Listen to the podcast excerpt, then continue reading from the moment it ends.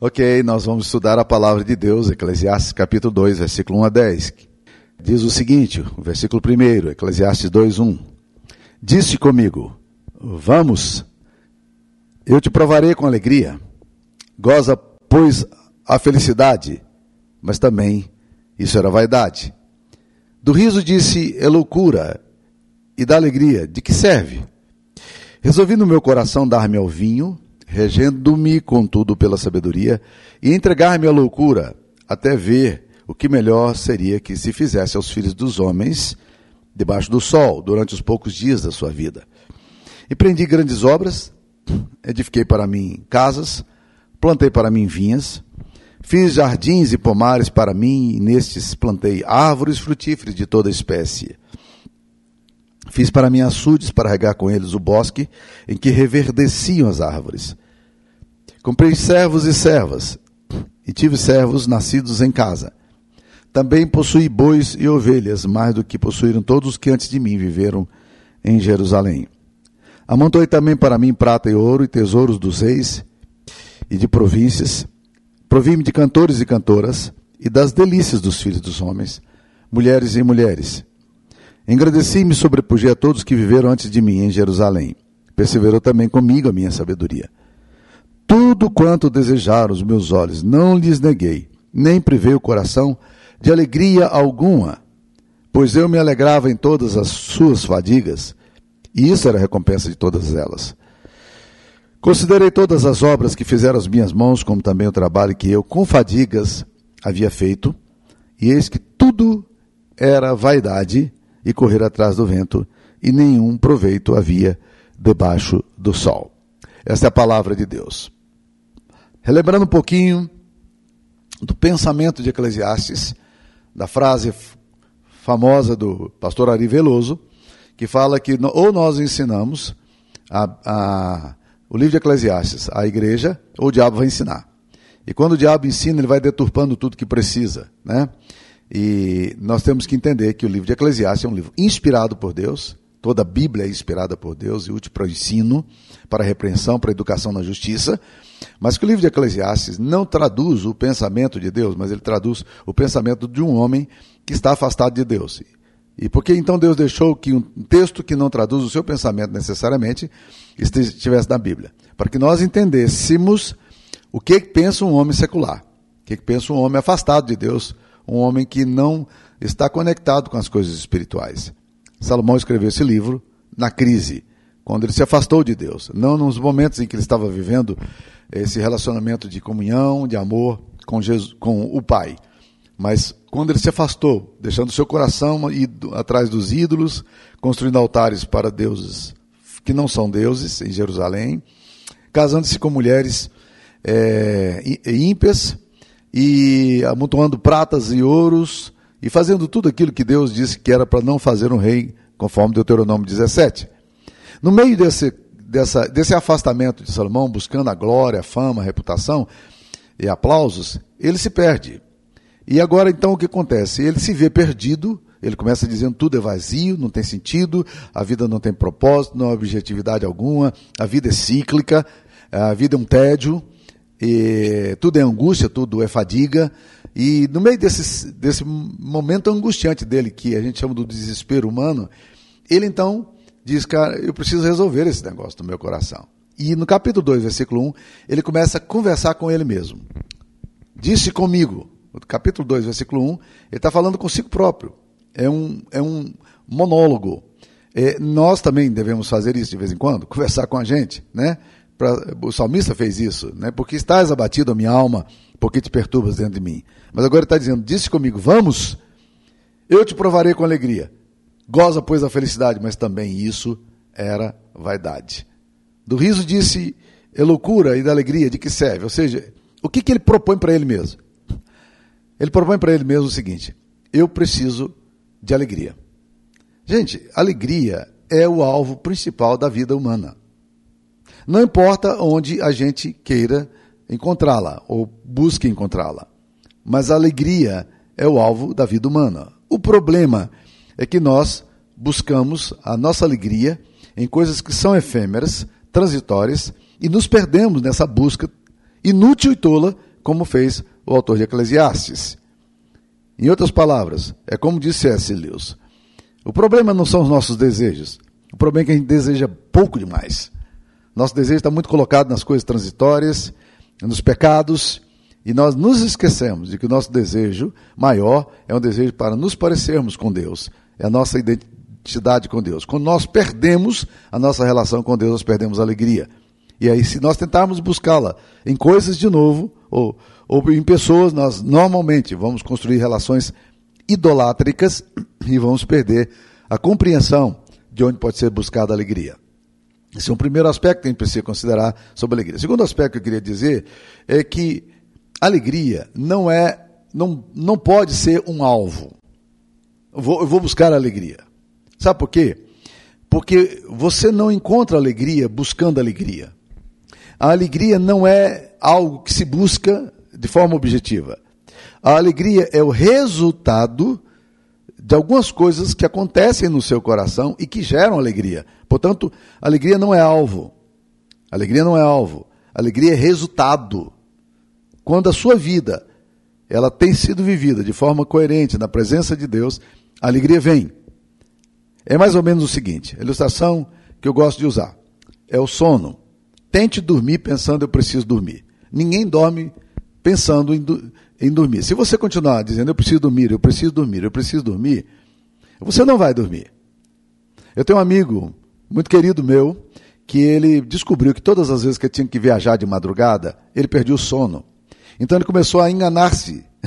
Ele começou a mentir para ele mesmo, dizendo o seguinte: Eu não vou acordar amanhã, eu não vou acordar amanhã, não vou acordar amanhã, porque assim ele pudesse é, descansar, relaxar e dormir, né? Parece irônico, mas na verdade é o seguinte: se você tenta dormir pensando em dormir, você não vai dormir. Você tem que esquecer que você tem que dormir. Quando o seu, seu corpo entra no estado de relaxamento e a, o pensamento já não te domina mais, você dorme. E aí você encontra o sono. É, é a história é, que eu gosto de contar também é a história de um homem que tinha uma barba muito comprida. E que alguém um dia olhou para ele e disse assim: Quando você dorme, você coloca a barba para cima da coberta ou para baixo da coberta? Ele nunca tinha parado para pensar nisso. Mas agora, à noite, ele foi dormir. E a pergunta do amigo estava na cabeça dele: para onde coloca a barba? Isso nunca foi questão para ele. Mas agora ele colocava a barba para cima da coberta e dava gastura. Colocava a barba para baixo da coberta e também isso incomodava. Resultado? Ele teve insônia pensando na barba dele.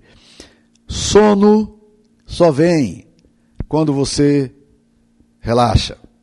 A alegria não é alvo. A alegria é consequência. Então, quando ele diz que vamos, eu te provarei com alegria, o resultado que ele mesmo diz. Ele diz assim: é, do riso disse é loucura e da alegria de que serve. Ou seja, ele encontrou um enorme vácuo na própria busca da alegria. Ele não encontrou alegria buscando alegria, como você também não vai encontrar alegria buscando alegria. Quando nós nos encontramos na presença de Deus, nós encontramos alegria. E é isso que é maravilhoso, essa paz, essa graça, essa serenidade que vem dos céus, quando nós estamos descansados nos braços de Deus e não quando temos a tentativa de controlar as coisas e ter todas as coisas como nós achamos que devemos ter. Vamos lá. Diante dessa questão filosófica, ele toma algumas resoluções. No capítulo 2, versículo 3, ele fala: Resolvi no meu coração. Foi uma deliberação dele. Você já fez deliberações sobre você? O que eu preciso fazer, eu preciso fazer isso, eu preciso fazer isso. Nem sempre as nossas resoluções dão em alguma coisa. É, resoluções de ano novo, resoluções para emagrecer, resoluções que eu vou caminhar todos os dias. Essas resoluções nem sempre funcionam. Eventualmente elas são importantes. Mas ele vai atrás de resoluções ou de, de, de, de alternativas que ele pode encontrar para encontrar a alegria. Erroneamente, ele acredita que se ele tiver determinadas coisas, ele vai encontrar alegria. Vamos lá. Então ele resolve, primeiramente, resolvi no meu coração dar-me ao vinho. Capítulo 2, versículo 3. O que, que ele faz aqui na verdade? Ele faz o que milhões de pessoas diariamente fazem. Elas acreditam que, de alguma forma, se elas encherem a cara de álcool, elas vão resolver seu problema. O álcool aqui é muito mais do que o vinho que ele toma. O álcool aqui também vai para as drogas, né? O álcool que vai para as fantasias, ou qualquer coisa que tire você da realidade, porque ele fala: resolvi no meu coração dar-me ao vinho, regendo-me, contudo, pela sabedoria. Você já viu alguém entregue ao vinho, entregue à cerveja, entregue ao uísque, eh, regendo-se pela sabedoria? Em geral é o contrário. Por quê? Porque a bebida, ela, ela, ela quebra uma ela, ela nos torna menos resistentes à nossa timidez. E muitas pessoas cometem tolices embriagadas. Falam coisas que não deveriam, embriagadas, porque perdem o quê? Perdem o senso do ridículo e perdem aquele controle moral que muitas vezes tem. O álcool quebra essa barreira ele resolve dar ao vinho regendo-se pela sabedoria. É mais ou menos o cara que você encontra na rua bêbado e você fala, rapaz, né? O negócio está difícil. Ele diz, não, eu sou bêbado, mas eu estou sabendo o que eu estou fazendo. Ele está sabendo o que ele está fazendo. Já não tem mais o controle de si. Salomão diz, eu vou eh, entregar-me, entregar-me ao vinho e vou me reger pela sabedoria. São duas coisas opostas. Se você se entrega ao vinho, você não tem sabedoria. E a sabedoria só vai ser encontrada se você não tiver é, é, embriagado. Então, a primeira alternativa que ele tem aqui é, é, é, essa alternativa. Mas por que, que ele quer o vinho? E ele explica, né? Ele diz, vou me entregar-me à loucura até ver o que melhor que seria que se fizesse aos filhos dos homens debaixo do sol. Eu vou me entregar à loucura. Ora, então você não pode ser regido à sabedoria, ser regido pela sabedoria entregando-se à loucura. Está entendendo? O que, que é loucura? O que, que é a loucura? A loucura é uma leitura inversa. É você fazer a leitura de forma é, é, fora do padrão. Então, se todo mundo está olhando as coisas dessa forma, o bêbado ele vai ter outras percepções que não que não a pessoa sã. Uma pessoa drogada, ela vai ter outras percepções diferentes também. Ele se entrega à loucura. Então, quando a pessoa está drogada, ela começa a ter alucinações, ela começa a ter percepções, ela começa a rir sem saber porquê, ela está ela tá feliz sem saber porquê, porque ela está no estado de loucura. A loucura aqui, me parece, que Salomão eh, quer se reger pelo vinho, por quê? Porque a realidade é dura demais e ele não suporta a realidade. Então, o que, que ele faz? Eu, vou, eu quero ver a vida não não pela realidade, mas eu quero ver a vida pela não realidade. Eu quero ver a vida por outro prisma, eu quero me entregar à loucura e ver na loucura o que melhor seria que se fizesse aos filhos dos homens.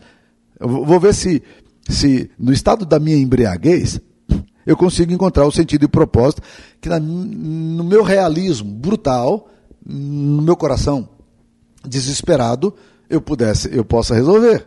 É isso que faz, que leva milhões de pessoas às drogas e leva milhões de pessoas ao, ao álcool. É uma fuga da realidade. Né? Então a primeira proposta dele é a fuga da realidade. Mas a fuga da realidade também não se dá apenas por bebida. E, e não apenas por, por, por droga, mas ele se dá também pela fantasia. Existem muitas pessoas que vivem fantasia.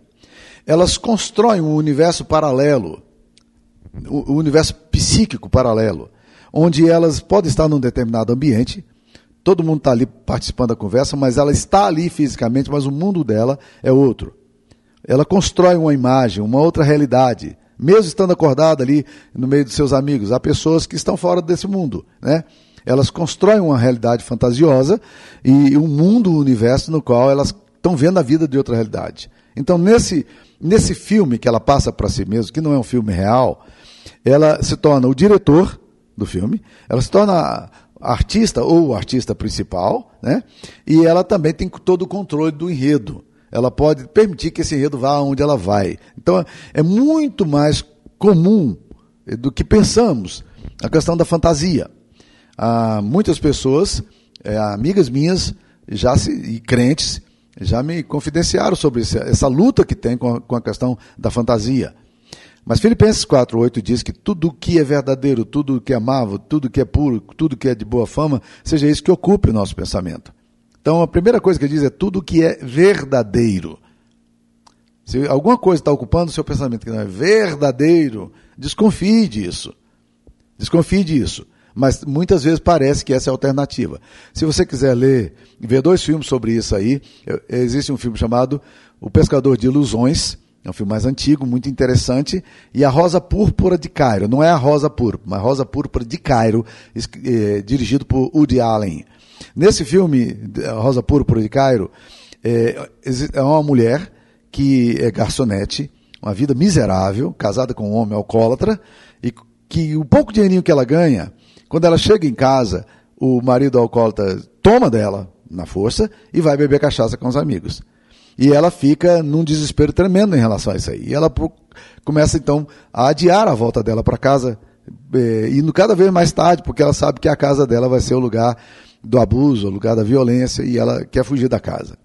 Um dia ela descobre um cineminha perto do trabalho dela, cineminha vagabundo, e ela vê um filme lá, e ela acha interessante aquele filme, e ela entra no cinema para assistir o filme. Ela gosta demais do filme. E ela volta transformada com o filme. No dia seguinte, quando sai de novo do trabalho dela, ela entra de novo no cinema para assistir o mesmo filme. Três, quatro, cinco. Na sétima vez, quando ela está assistindo o filme, acontece algo inusitado que só o Woody Allen poderia criar. O que, que ele faz? O personagem sai da tela, né? E olha para essa moça e fala assim: Ei, ei, você aí. Ela olha, tem poucas pessoas no cinema, ela olha para um lado, olha para o outro. Ele diz: É você mesmo que olha para trás. É contigo que eu estou falando. Vem para cá, entra aqui, é, participe comigo, eu, eu, também não estou aguentando essas chatices. Já é a sétima vez que está assistindo esse filme aqui também. Eu também não estou aguentando mais a, a chatice desse roteiro aqui. Você também não está aguentando a chatice do seu roteiro. Então vamos construir um novo roteiro aqui agora. Aí ela entra na tela e ela passa a ser parte do filme. Aí ela vai, ela, ela tá com um cara muito bonito agora, é um cara muito galante, é, galanteador, é, charmoso, ela vai para restaurantes caros, ela, ela se veste como princesa e tal, e depois volta para casa, para a realidade brutal que ela tem. Ah, o que acontece? Lá pelas tantas, a coisa vai complicar mais, porque o personagem sai do filme e entra na vida dela. Né? E aí a, a, fantasia deixa de existir lá na tela e passa a ser na realidade. E aí e, o diretor do filme, que, o que tinha produzido o filme, briga com ele dizendo: você não pode sair daqui, você tem que estar na tela. Ele diz: não, mas eu também não estou aguentando a tela. E aí vira uma confusão. Bem, moral da história: depois de que tudo isso acontece, eh, ela volta à realidade, e a realidade dela é a realidade bruta de um marido que ela tem que enfrentar em casa. Está entendendo? Salomão está propondo agora a busca para a alegria, dizendo: Eu vou me reger pela sabedoria. Eu vou entregar minha loucura. Eu vou ver o que é melhor para os filhos dos homens debaixo da terra. Então, a primeira proposta de Salomão para encontrar a felicidade é a fuga da realidade. A segunda proposta que ele faz está tá aqui no versículo 4, é, Eclesiastes 2,4. Empreendi grandes obras, edifiquei para mim casas, plantei para mim vinhas, e continua, versículo 5, né? Fiz jardins e pomares para mim, nesses plantei árvores frutíferas de toda espécie. Fiz para mim açudes para regar com eles o bosque em que reverdeciam as árvores. Comprei servos e servas. Tive servos nascidos em casa. Também possuí bois e ovelhas, mais do que possuíram todos que antes de mim viveram em Jerusalém. Então presta atenção. Se no primeiro item é, é, é a fuga da realidade, no segundo item ele, ele entende o seguinte, que é a sedução aqui do ter. Ele entende o seguinte: se eu tiver muita coisa, se eu tiver muitas posses, se eu amontoar muita riqueza, se eu tiver muito dinheiro, aí então, cara, eu vou encontrar a felicidade. Não é isso que ele propôs? Ele quer encontrar a alegria. Então, na busca da alegria, ele vai atrás de empreendimentos. Ele trabalha, ele produz, ele ganha dinheiro. E Salomão ganha no superlativo. Ele ganha mais, ele diz: amontoei prata e ouro mais do que todos que antes de mim viveram em Jerusalém. O dinheiro que ele colocou na bolsa explodiu, ele ganhou dinheiro. A terra que ele comprou multiplicou o valor. Ele se tornou um cara milionário. Ele tem muito dinheiro agora. Ele tem tudo. E ele assim, ele, ele, ele é muito, é, é, ele ostenta demais. Ele diz: olha, eu empreendi grandes obras. Eu fiz jardins e pomares para mim, né? É uma casa com piscina, com toda a estrutura de jardim, né? Ele chamou o Burle Marx para poder fazer o jardim dele. Ele queria uma coisa muito sofisticada e diferenciada. Ele queria os melhores arquitetos que pudessem, as pessoas que pudessem produzir o melhor espaço para ele. E ele então diz aí que comprou servos e servas. Olha, ele tinha gente à disposição dele. Que coisa fantástica ter gente à disposição da gente, né? Gente que serve a gente, na hora que a gente quiser. Ele achou, olha, eu, eu tenho dinheiro para comprar naquela época ah, da escravidão. Ele foi comprando homens e mulheres que faziam para ele o que ele queria, o que ele quisesse, na hora que ele quisesse. Né? Então, assim, ele tinha tudo. É, é, é o desejo de ter, né? Você acredita que fazendo essas coisas você vai encontrar alegria, se você possuir. E ele então vai possuir, vai possuindo as coisas, né? E ele, e ele entra nessa dimensão aí de uma forma bem, bem violenta, como diz o texto aqui, né? Ele vai, é o desejo dele de possuir. E ele teve mais do que todos que antes dele viveram em Jerusalém. Ele amontoou prata e ouro. Ele tinha muitas coisas, muita riqueza, né?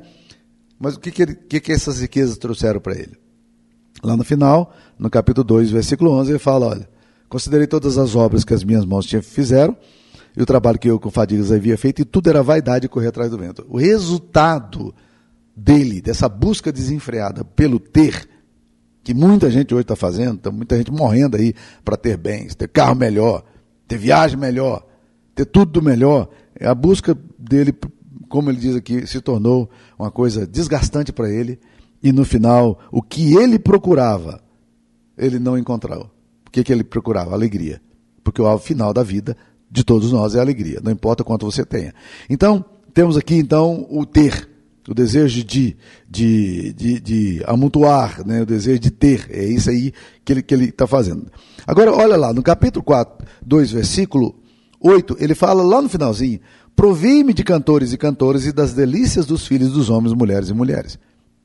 Ele tinha servos e servos, alguns tocavam instrumentos, como foi Davi, embora Davi não fosse escravo de Saul, mas assim, ficava no palácio tocando harpa. Ele tinha os melhores músicos, ele podia chamar para o palácio quem ele quiser, né? Quem ele quisesse, e é isso que ele faz. E quando ele faz tudo isso aí, ele então resolveu colocar cantores, ele ia dormir, alguém tocando música. É, deve ser uma coisa fantástica, música, música ao vivo, né? Do jeito que eu quero, mais alto, mais baixo, do jeito, né? E aí ele quer um clássico, ele toca, ele quer um outro estilo de música, ele toca. Mas olha o que ele fala no versículo 8, ele diz, Provi-me de cantores e cantores das delícias dos filhos dos homens, mulheres e mulheres. E aqui, meus queridos, ele vai entrar numa outra tentativa de encontrar a felicidade. Ele resolveu ter sexo. É o desejo de conquistar. Salomão queria ser o homem que os outros homens olhassem para ele com inveja. E, e quando ele fala que teve mulheres e, e mulheres e das delícias dos filhos dos homens, ele não estava brincando com a estatística. Porque ele teve mil mulheres. Ele teve 700, é, é, é, 300 princesas e 700 concubinas, que eram, na verdade, não eram mulheres, mas eram pessoas que estavam à disposição sexual para ele no harém. Então Salomão podia ter sexo com, com mulheres de diferentes formatos, todos os dias, com sexo diferente, com quem ele quisesse, né? E insaciavelmente ele vai amontoando um harém para ele. Mas sabe o que aconteceu com, com, com Salomão, como sempre acontece? Pessoas que têm muita aventura sexual perdem uma coisa essencial que é a compreensão do valor do outro sexo. Capítulo 7, versículo 28, ele vai fazer uma declaração a, absolutamente é, estranha. Ele fala assim, Eclesiastes 7, 28. Juízo que ainda procuro e não achei. Entre mil homens achei um como esperava, mas entre tantas mulheres não achei sequer uma. Ele desvalorizou a figura feminina. Não é interessante pensar nisso? Ele desvalorizou a figura feminina. A figura feminina perdeu para ele valor. Eu, entre muitas mulheres, não encontrei nenhuma que valesse a pena. O que é curioso, por quê? Eu sou casado há, há 39 anos já. E uma das coisas mais interessantes da minha vida é que eu, sou, eu conheci uma mulher. Essa é minha mulher. A minha esposa é a Sara, né? E eu só tenho uma mulher, mas eu encontrei nessa mulher uma mulher. Ele disse que entre mil ele não encontrou nenhuma. Mas é assim que acontece mesmo. Quando não se constrói intimidade e a gente tem sexo por sexo, o resultado é que a gente passa a odiar a figura oposta. Por exemplo, é, no Vietnã, os americanos, quando invadiram o Vietnã, eles tiveram sexo com muitas vietnamitas, muitas prostitutas e tudo, mas as vietnamitas odiavam os americanos e os americanos desprezavam as vietnamitas. Por quê? Porque é assim que acontece. Quando o sexo é feito por sexo, não por amor, por intimidade, não porque se reconhece a beleza do outro, não como, como um objeto sexual, você perde a dimensão da intimidade e da beleza que existe no outro. Você vai perder a compreensão da feminilidade ou da masculinidade. É assim que acontece quando, quando se busca sexo por sexo. Salomão, então, agora foi atrás do sexo. E ele teve mulheres e mulheres. Mas vamos ao outro ponto. Capítulo 4, é, capítulo 2, versículo 9. Engrandeci e me sobrepujei todos que viveram antes de mim em Jerusalém. Ele está dizendo o seguinte: olha, eu tive poder. Agora ele entra numa dimensão interessante. O poder é o desejo de ser apreciado, de ser aplaudido, de, de, de capacidade de ter as decisões na mão. E eu vou te dizer uma coisa, meu irmão. Poder é mais forte do que dinheiro. Por quê? O poder sempre atrai dinheiro. Quem tem poder atrai dinheiro para si. E o que, nós estamos percebendo aqui? É Salomão, Salomão decidiu ser mais do que todos. Eu engrandeci e me sobrepujei a todos que antes de mim viveram em Jerusalém. Eu me tornei grande, meu nome era grande. O nome dele vai lá no Iêmen do Sul, que é onde estava a rainha de Sabá. Rainha de Sabá. Sabá fica no Iêmen do Sul, na África. E as pessoas vieram da África em caravana para poder ouvir falar, presenciar aquilo que estavam ouvindo falar sobre Salomão, de, tanto, de tanta fama que ele tinha. É, é o desejo, meus queridos, de, de controlar as coisas. O poder, muitas vezes, parece que é a coisa mais importante que nós temos. Por exemplo, alguns homens riquíssimos, bilionários, eles se envolvem na política. Aí você fica perguntando, por que, que uma pessoa que já tem tudo, que não precisa de mais nada, que tem os melhores carros, os melhores iates e, tudo que ele poderia imaginar em ter, jatinhos, entra na política, que é um negócio tão, tão pesado, tão complexo, um, um jogo de poder muito grande. Mas é exatamente porque já não lhes basta mais ter dinheiro, o dinheiro já não é suficiente, eles querem poder. Salomão teve isso aí. Mas vamos um outro ponto que ele fala aqui, né? Ele fala assim: "Perseverou também comigo a minha sabedoria", capítulo 2, versículo 9. Aí ele vai onde? Ele busca alegria agora, não no poder mais, não no dinheiro, não no sexo, não na, na, na fantasia, mas ele busca agora a, a alegria no outro lugar. Ele diz assim: perseverou também comigo a sabedoria é o desejo de ser apreciado, é o desejo de ser percebido. Né? Para algumas pessoas, dinheiro não diz muito, mas, mas o reconhecimento de ser uma pessoa sábia atrai muito. Como pastor ou como líder, muitas vezes esse negócio é uma armadilha para a gente. Por quê? Porque a gente gosta demais de aplauso. A gente quer ser percebido como uma pessoa espiritual, a gente quer ser percebido como uma pessoa inteligente, como um intelectual, como um mentor, como um professor, como coaching, né? Pessoas que têm a capacidade de comunicar algo, de mentorear alguém, de ajudar alguém. E esse negócio dá um, é, é um atrativo tremendo. Há muitas pessoas aí que, que ah, são apaixonadas por essa questão do reconhecimento intelectual. Salomão foi compondo cânticos. Salomão se envolveu com botânica, Salomão se tornou um erudito, Salomão escreveu os provérbios, Salomão escreveu Eclesiastes, escreveu cantares, talvez, né? eu acho que não, mas, mas eh, ele, ele escreveu muitos textos. Ele se tornou um cara muito conhecido. Mas o que aconteceu? Ele foi atrás disso em busca de glória pessoal. Ele estava atrás da busca da alegria. O resultado? Ele vai falar aqui do resultado. Olha que, que interessante aí que, o resultado. O resultado diz, está aí no versículo 10 e versículo 11, né?